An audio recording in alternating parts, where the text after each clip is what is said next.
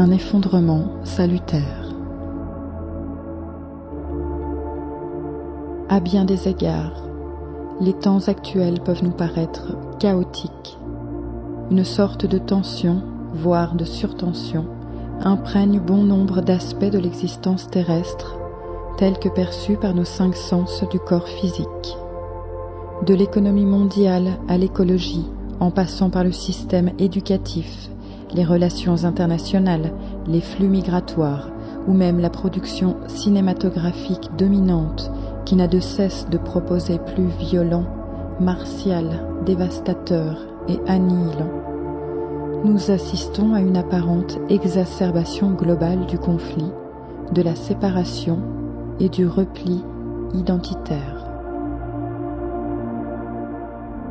Ce drame social généralisé qui repose depuis des éons sur des conventions issues de l'illusion de la dualité, se nourrit et se renforce d'une part de notre observation consternée, apeurée ou révoltée de ce qui se déroule, et d'autre part de notre conviction que cette situation doit changer. Le monde, tel qu'il semble se manifester sous nos yeux effarés, n'a pas vocation à changer, puisqu'il est une illusion, fruit de l'ignorance de notre nature véritable et de la certitude que nous sommes séparés de la source. Pourquoi une illusion devrait-elle changer Pour laisser place à une autre illusion Plus conforme à nos désirs et à nos nouvelles croyances? Ce qui se joue en ces temps actuels est beaucoup plus subtil et puissant qu'une simple évolution des consciences permettant à de nouvelles structures et organisations de prendre racine dans la matière.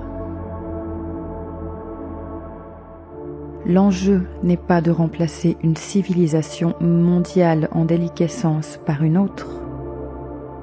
L'enjeu n'est pas de construire un nouveau monde en trois dimensions, plus confortable, plus équilibré, plus juste, plus sécurisé, plus doux, ou que sais-je encore.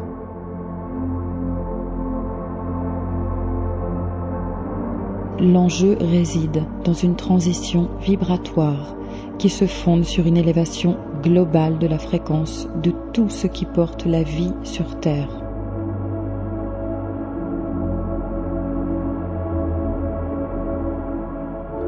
Nous ne nous sommes pas incarnés pour modifier ou remplacer ce qui, dans ce théâtre actuel, perturbe l'un de nos cinq sens ou nous indispose. Tant que nous demeurerons dans cette volonté de changer le monde, nous remplacerons des civilisations par d'autres, jusqu'à ce que leur décadence progressive nous incite à chercher à en faire émerger de nouvelles, et ainsi de suite.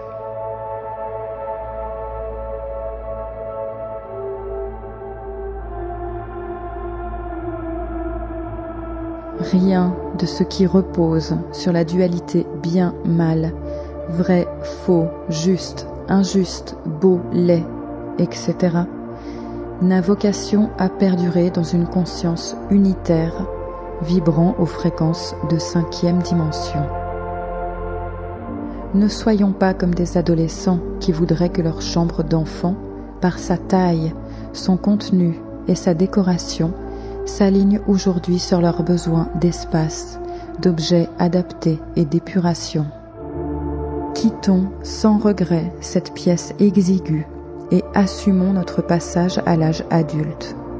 Élevons notre regard et notre conscience vers ce que nous sommes en vérité et cessons d'attendre l'avènement d'un hypothétique monde meilleur tel qu'annoncé par mille et un prophètes depuis la nuit des temps.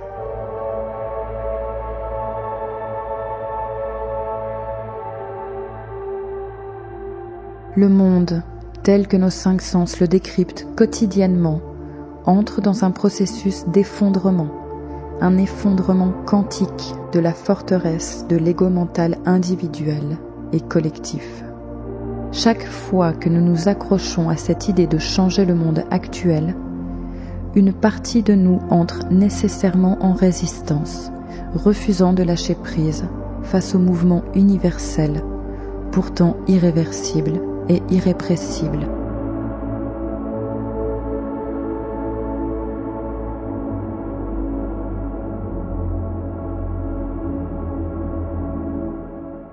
L'effondrement actuel est notre sortie de la grotte ancestrale.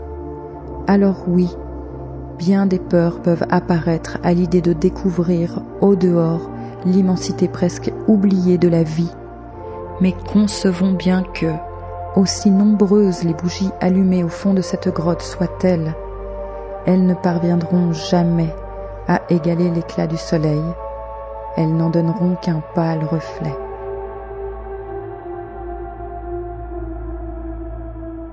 Le temps de l'indignation est révolu. L'édifice s'effrite jour après jour, rongé par l'élévation des consciences et l'ouverture des cœurs. Ne soyons donc pas ceux qui s'échinent à allumer encore et encore de fragiles lueurs d'espoir dans la pénombre. Soyons ceux qui guident résolument cette humanité vers la lumière du jour. La lumière véritable.